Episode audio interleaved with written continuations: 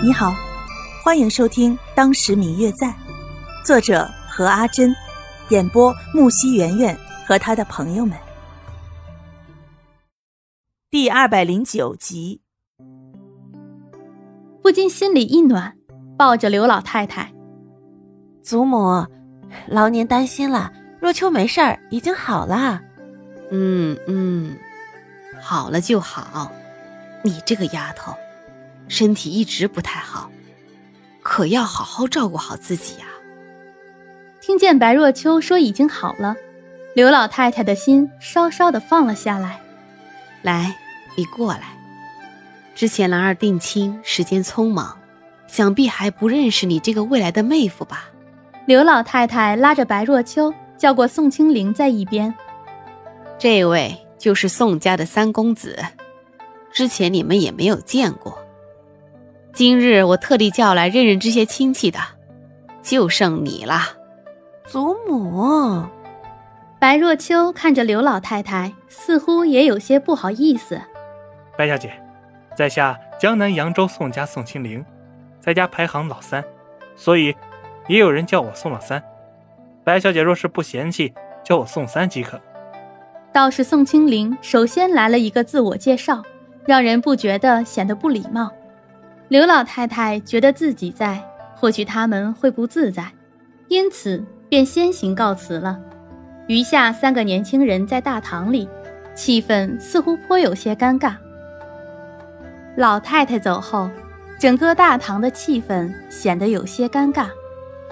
大家你看着我，我看着你，一时间似乎找不到什么话题可聊。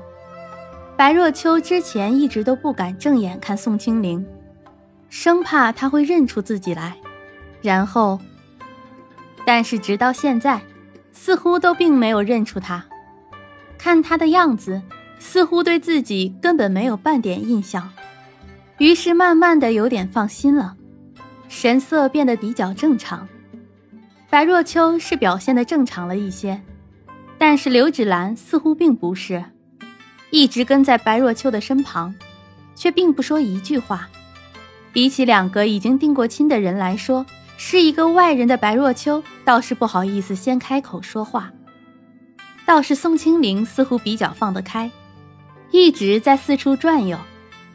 终于在一阵一场的尴尬之后，兴致不错的宋清灵提出要一起去四处走走，于是三个人便往刘府的花园方向走去了。这个时节里，院子的晚菊开得很是美丽。但是白若秋与刘芷兰两个人似乎并没有赏花的乐趣，倒是宋清灵显得很是自在，不住地对着路旁盛开的灿烂菊花点头。白姑娘，你是刘小姐的表姐对吧？嗯。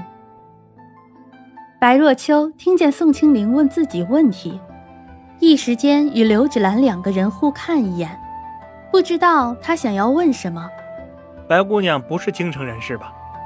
看着两个人用一种好奇的眼神看着自己，忍不住笑了笑。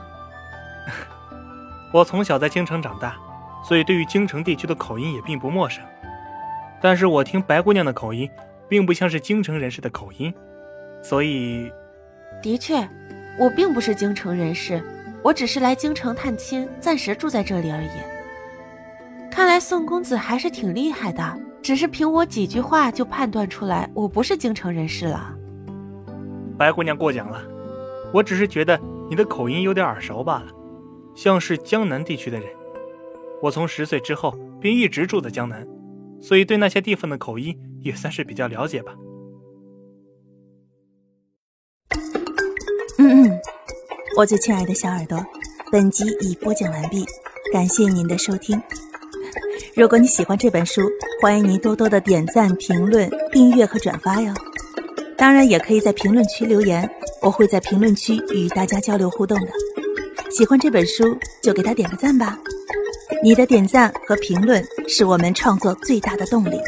感谢您的收听。